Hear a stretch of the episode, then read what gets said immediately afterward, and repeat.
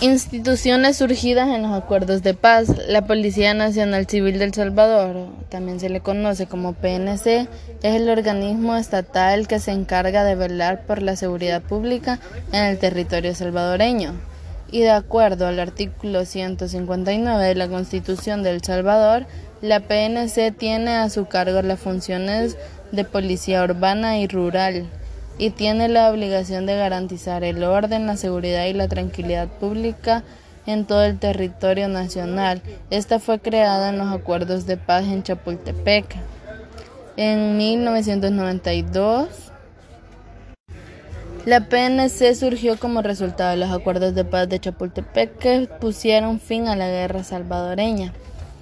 En los acuerdos de paz se establecía la obligación del Estado de desmovilizar a los antiguos cuerpos de seguridad, Guardia Nacional, Policía Nacional y la Policía de Hacienda que habían sido señalados por múltiples violaciones a los derechos humanos antes y durante el conflicto bélico.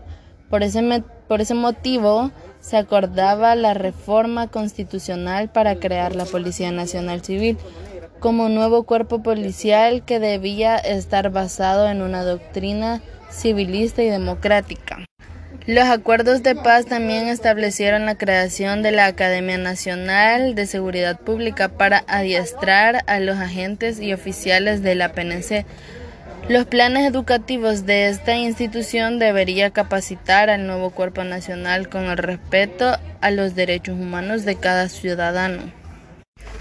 También otra de las instituciones que fue surgida en, los acuerdos de paz fue la Fuerza Armada del Salvador.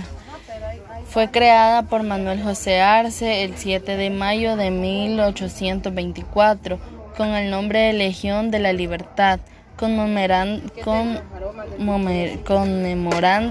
como el Día del Soldado Salvadoreño. Desde 1931, la Fuerza Armada dominó el gobierno de El Salvador hasta el derrocamiento del presidente Carlos Humberto Romero en 1979. Durante la Guerra Civil del Salvador, 1979 a 1992, la FAES llegó a tener hasta 65 mil hombres en uniforme en la lucha contra la guerrilla del FMLN.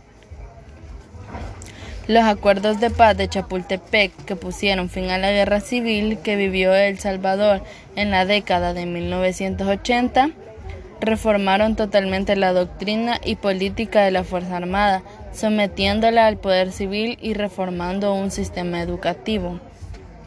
Como actualmente la FAES cuenta con unos 24.000 activos, 9.900 de reserva y aproximadamente 100 desplegados, en total cuenta con 33.000 efectivos aproximadamente. La otra institución surgida en los acuerdos de paz es el Tribunal Supremo Electoral de El Salvador.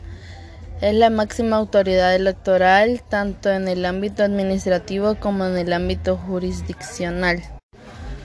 El artículo 208 de la Constitución de El Salvador establece el TSE Estará formado por cinco magistrados propietarios e igual número de suplentes, elegidos por un periodo de cinco años por la Asamblea Legislativa.